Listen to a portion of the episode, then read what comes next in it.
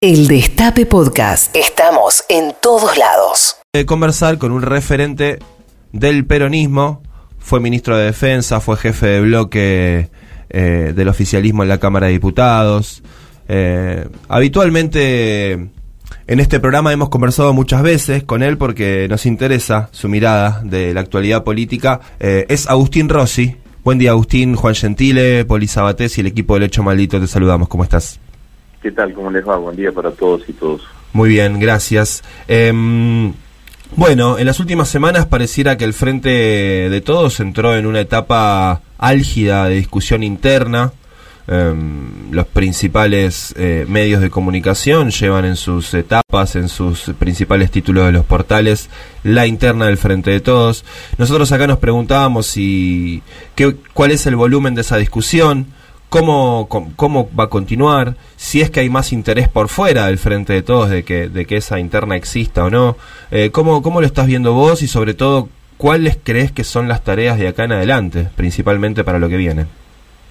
Eh, bueno, la realidad es que, eh, que hubo un, debate, existe un debate, hmm. porque se expresó por primera vez en términos públicos una disidencia eh, manifiesta alrededor del acuerdo con el Fondo Monetario Internacional, ¿no?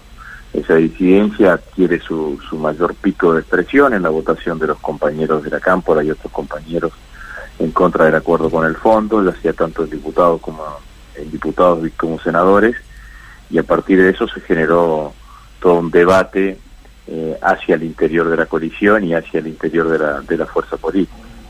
¿Qué es lo que yo creo? Es inevitable que cuando esto sucede, los que no quieren que te vaya bien van a tratar de asusar esa situación, porque está claro que la división, las tensiones internas dentro del frente de todos favorecen la otra coalición, es una cuestión casi matemática, digamos, ¿no? En, estos términos. ¿Qué es lo que creo que, que tiene que hacer la coalición para salir adelante? Bueno, mirar hacia adelante, mirar hacia el futuro. Yo creo que se gastó demasiada energía en, todo el debate alrededor del, acuerdo con el fondo. El fondo es la causa de la aplicación de un gobierno neoliberal en la Argentina. Eh, al fondo lo trajo Mauricio Macri y su gobierno neoliberal y nos dejó el fondo y una deuda histórica con el Fondo Monetario Internacional que, que el gobierno ha refinanciado pero por el otro lado también nos dejó otras cosas, nos dejó el 50% de inflación, el 40% de pobreza, eh, altos niveles de indigencia, de desindustrialización de la Argentina. Entonces, me parece que la coalición tiene que encontrar en, esos desafíos una hoja de ruta común, un sendero común a seguir de acá para adelante eh, para tratar de, de, llegar, eh, para tratar en principio de empezar a cumplir con, hmm. con aquel acuerdo que tuvimos con los argentinos en el 2019, que le íbamos a dar a los argentinos una mejor calidad de vida y por el otro lado, obviamente, para llegar con potencialidad electoral en el 2023 para evitar el regreso del neoliberalismo al poder en, en la Argentina. Entonces me parece que habría que ponerle punto y seguido, punto y aparte, corsetar todo lo que ha sido el acuerdo con el fondo y el debate alrededor de eso y ponerse a pensar en, en lo que viene. Y lo que viene tiene desafíos y tiene cosas que están, están, están saliendo bien.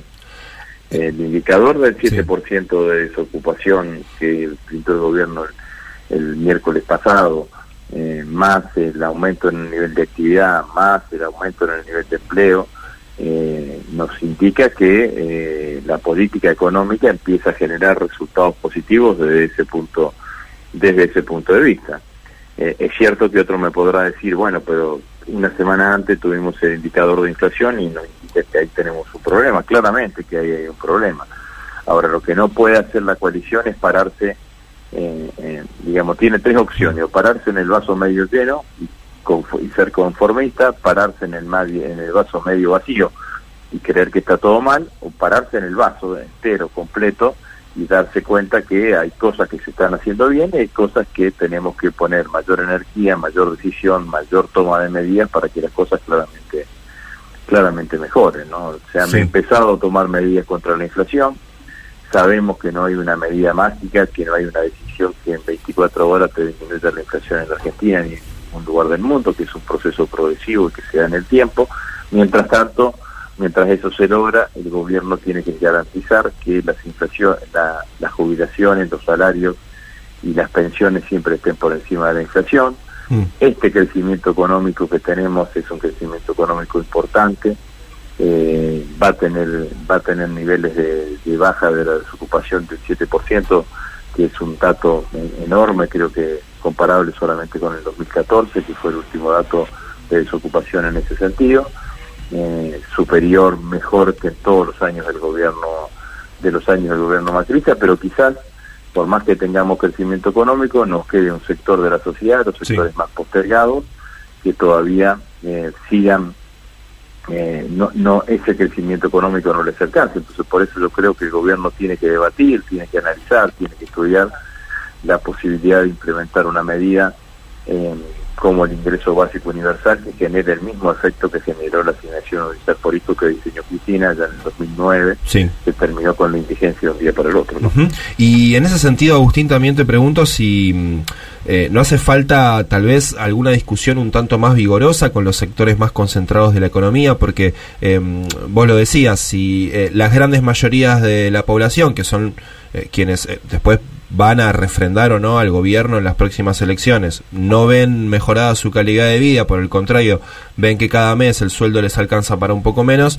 Eh, bueno, lógicamente tienen eh, razones para no acompañar al gobierno en la próxima elección. Ahora, uno ve también los eh, sectores concentrados de la economía que no pierden nunca, ¿no? A lo sumo ganarán un poco más, un poco menos, pero las ganancias millonarias siempre están.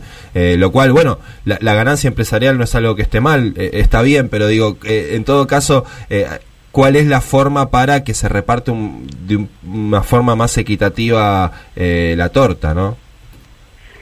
Bueno, la única forma que nosotros conocemos es mayor intervención del Estado, no, sin ninguna duda que esto es así. Hmm. Nosotros tenemos una economía, sobre todo en el campo de los alimentos y en el campo de los productos de limpieza, muy concentrada. Esa economía muy concentrada hace que en muy, muy pocas manos esté la fijación de los precios. Tenemos una tendencia del sector empresarial a ganar más por unidad que por cantidad.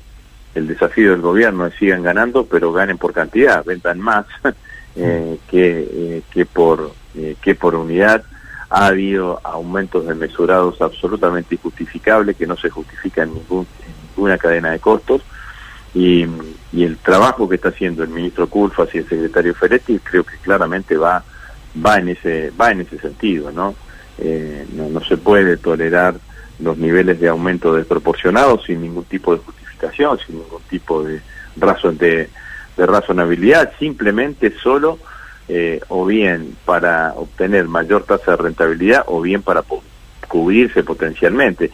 Y el cubrirse potencialmente, la verdad que con el acuerdo con el Fondo Monetario Internacional, con el aumento de las reservas en el Banco Central, se escapa o se aleja cualquier posibilidad de evaluación, que siempre es una de las causales del aumento de la tasa de inflación en Argentina. Entonces, me parece que eh, el gobierno ha eh, no digo que esté completa la cantidad de medidas que ha tomado, pero ha orientado las medidas en un determinado sentido eh, que yo comparto claramente, aumento de las retenciones eh, con los derechos de, exportación de, del aceite del aceite de soja y la harina de soja.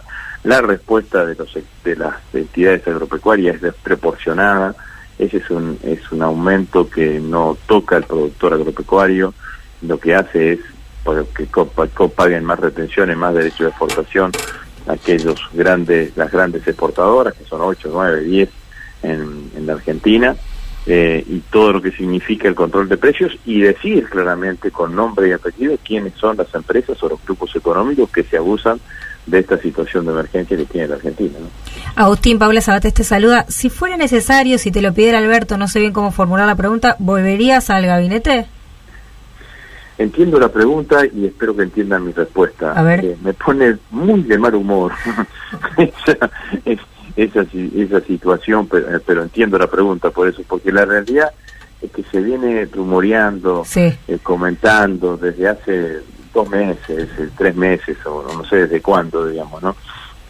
Y la verdad es que yo no he hecho nada para eso, ni, ni le he pedido al presidente, ni he hablado con ningún dirigente importante, ni he hecho ninguna operación con ningún periodista.